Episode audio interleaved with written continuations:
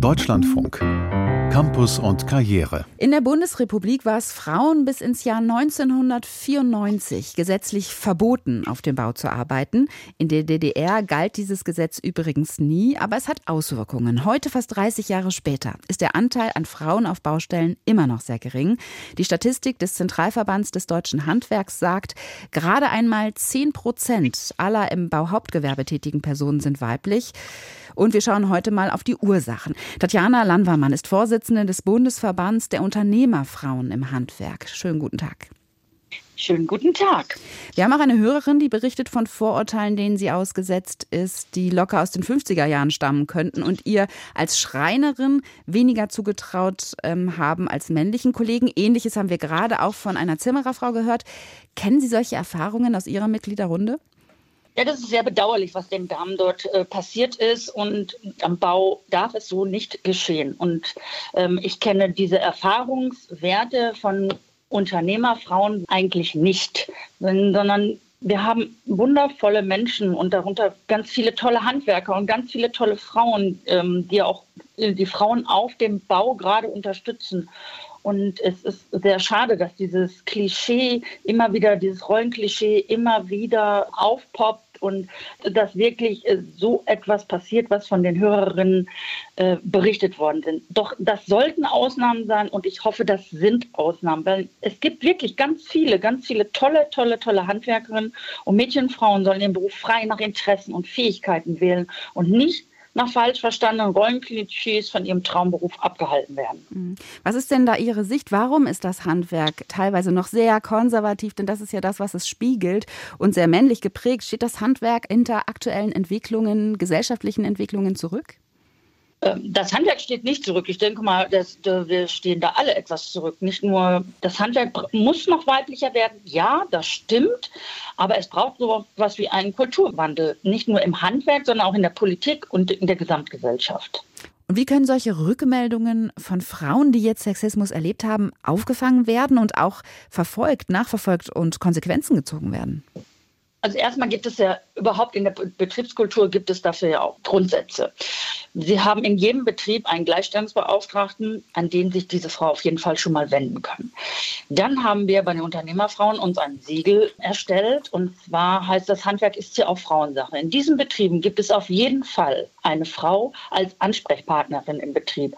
Also auch bei der Auswahl des Ausbildungsplatzes vielleicht einfach da mal schauen, was ist in meinem Betrieb, ist da auch eine Frau, die vielleicht auch mal für Probleme in meinem Frausein Verständnis hat, wo ich einfach auch einen Ansprechpartner habe, die da auch wahrnimmt und auch meine Probleme wahrnimmt und auch darauf eingehen kann und mich unterstützen kann, wenn ich diese Probleme auf der Baustelle habe. Und vor allen Dingen muss das kommuniziert werden. Das darf nicht schweigend hingenommen werden. Das muss kommuniziert werden, auch wenn es den Frauen noch so schwer fällt. Es muss klar angesprochen werden. Dann wird auch mehr Akzeptanz auf einer Baustelle sein und vor allen Dingen fällt es den Handwerkern auf der Baustelle dann auch erstmal auf, was sie da gerade tun. Mhm. Sie sagen gerade, der Bundesverband der Unternehmerfrauen werden Ansprechpartner. Wären nicht eigentlich auch die Innungen und die Handwerkskammer da in der Pflicht? Wie gesagt, zunächst ist erstmal der eigene Betrieb ist in der Pflicht. Und wenn man dort nicht mehr weiterkommt, gibt es ja die Ausbildungsberater bei den Kammern, bei den Kreishandwerkerschaften. Das sind diese Ebenen, wo Sie darauf zurückgreifen können. Die Hörerin, die sich bei uns gemeldet hat bei Campus und Karriere, meldet auch zurück, es sei eigentlich kein Wunder, dass Frauen sich in Kreisen von Handwerk, Innung und Handwerkskammer nicht so gerne aufhalten würden, denn die zugehörigen Institutionen seien ebenfalls sehr männerdominiert und konservativ. Können Sie das bestätigen? Das kann ich leider nicht bestätigen. Und zwar hat sich doch da die Landschaft etwas geändert. Also wir haben 53 Handwerkskammern im Bundesgebiet. Davon haben wir drei Handwerkspräsidentinnen und wir haben mittlerweile 23 Vizepräsidentinnen. Also das Handwerk wird weiblich besetzt.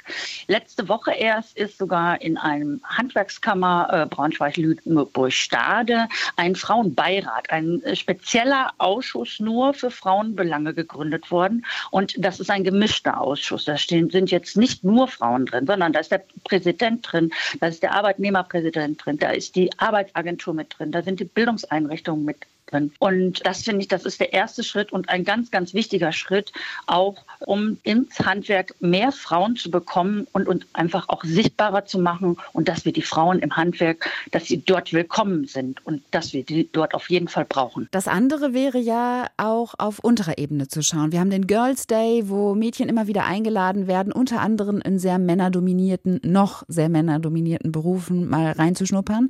Was sind noch Ideen? Wie muss das Handwerk sich öffnen, damit mehr Frauen sich für Berufe wie Schreiner, Maler, Lackierer interessieren? Also wir haben über 140 Berufe und es gibt Berufe, bei denen der Frauenanteil einiges überwiegt. Das wissen Sie, ne, wenn ich so ins Friseurhandwerk, Kosmetikhandwerk gehe. Mittlerweile haben wir sehen wir den Trend, dass es aber auch bei den männerdominanten Berufen einen Anstieg des Frauenanteils gibt, so wie Mechatronikerin, Tischler, Malerin.